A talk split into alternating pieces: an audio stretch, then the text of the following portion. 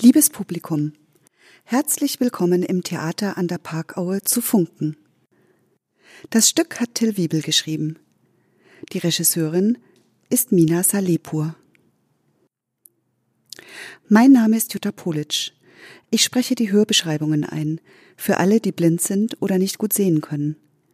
Die Autorinnen der Audiodeskription sind Charlotte Migel, Jutta Politsch und Silja Korn. Zum Stück. In Funken geht es um eine Welt, in der Jugendliche sich trauen zu träumen und Ideen zu verwirklichen. Vor allem aber geht es um Freundschaft. Der 13-jährige Malte verabschiedet sich von seiner Mutter, als sie ihn am Tor eines geheimnisvollen Ferienlagers absetzt. Bald stellt er fest, dass es in diesem außergewöhnlichen Camp keine Erwachsenen gibt. Die Jugendlichen müssen auf sich selbst aufpassen. Malte, der sich selbst für völlig durchschnittlich hält, freundet sich schnell mit einer Gruppe von überdurchschnittlich begabten Jugendlichen an.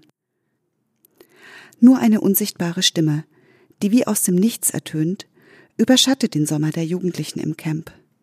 Es ist die Stimme von Arthur, der die jungen Menschen auffordert, das Beste aus sich zu machen. Zu den Figuren. Malte ist 13 Jahre alt und die Hauptfigur des Stücks.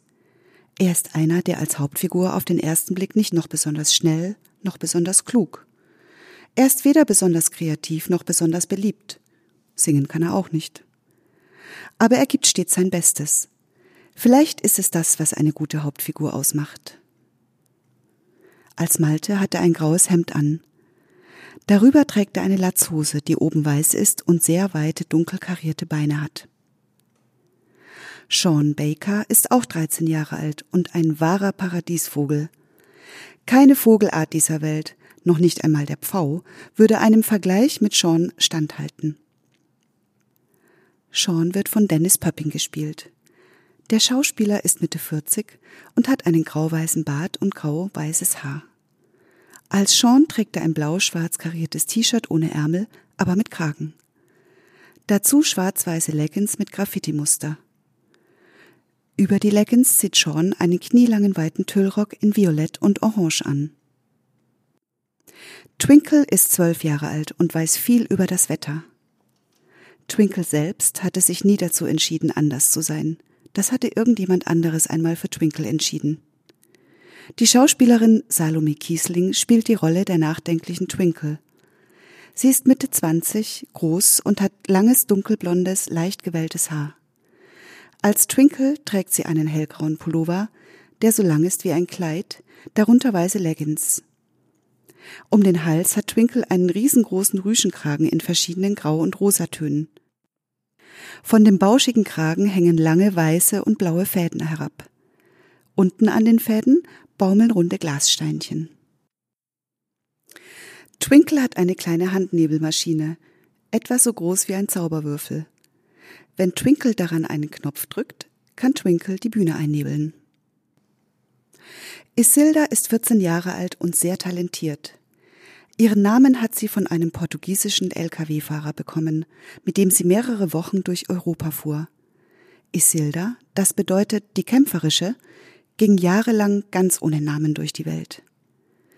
Gespielt wird Isilda von Ioana Nitulescu.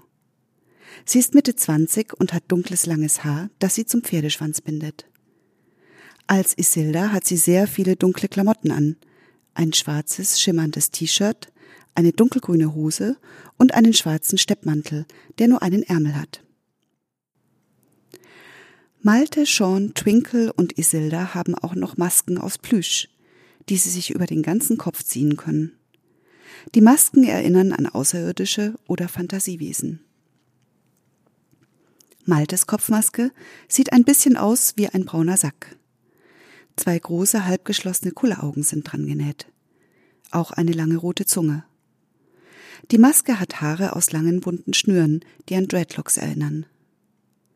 Sean hat eine hellbraune Kopfbedeckung mit einem großen Kullerauge in der Mitte. Außerdem hat der Plüschkopf drei Zipfel, oben und an den Seiten. Sie erinnern an übergroße Karotten. Twinkle hat eine hohe graue Kopfmaske mit ganz vielen Kulleraugen und mehreren Tentakeln, die zwischen den Äuglern herausschauen. Die Tentakel sind etwa so groß wie die karottenartigen Zipfel, nur etwas dünner. Isildas Kopfbedeckung ist Aprikotrot, mit nur einem Auge, dafür aber mit einem aufgemalten gelben Mund und zwei Hörnern. Damit sieht sie in ihrer Maske ein bisschen aus wie ein Teufelchen. Alle Figuren haben außerdem noch schneeweiße Astronautenkostüme. Sie bestehen aus weiten, bauschigen Ganzkörperanzügen. Dazu setzen die vier sich große, kugelrunde Helme auf die Köpfe, die ebenfalls mit weichem, weißem Stoff umhüllt sind. An die nackten Füße ziehen sie schwarze Moonboots mit Glitzerplättchen. Moonboots sind große Winterstiefel mit Schnürsenkeln.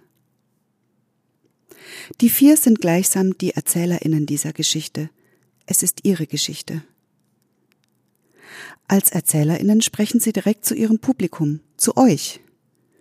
Außerdem schlüpfen sie zwischendurch in weitere kleine Rollen, zum Beispiel die ebenfalls von ihren Eltern ins Camp geschickten Kinder Mustafa und Ariana. Malte, Sean, Twinkle und Isilda behalten dann ihre Kostüme an. Und dann ist da noch die Stimme von Arthur McPush. Arthur bleibt unsichtbar, doch seine Stimme scheint irgendwie von überall zu kommen. Von oben, von unten, von links, von rechts. Immer wenn Arthur zu den Figuren spricht, wird es dunkler auf der Bühne und das Licht färbt sich rot-gold. Die Bühne. Die Wände und der Boden sind schwarz. Tausende runde, oblatengroße Glitzerplättchen liegen verstreut auf der gesamten Bühne. Im Scheinwerferlicht funkeln und glitzern sie silbern, wie helle Sterne. Hinten in der Rückwand gibt es ein Rolltor. Ähnlich wie bei einer Garage kann das Tor hochgefahren werden. Eine Art Tunnel führt durch das Tor hinter die Bühne. Von dort erscheinen die Figuren. Am Ende des Stückes wird das Tor ein kleines Stückchen, etwa zwei Zentimeter hochgefahren, und Sean zieht ein riesiges, viele Meter langes Papier hervor. Es ist eine überdimensionierte, ausgedruckte E-Mail.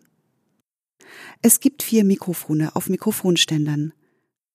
Eines steht vorne links, ein zweites vorne rechts. Die restlichen holen die vier erst später dazu.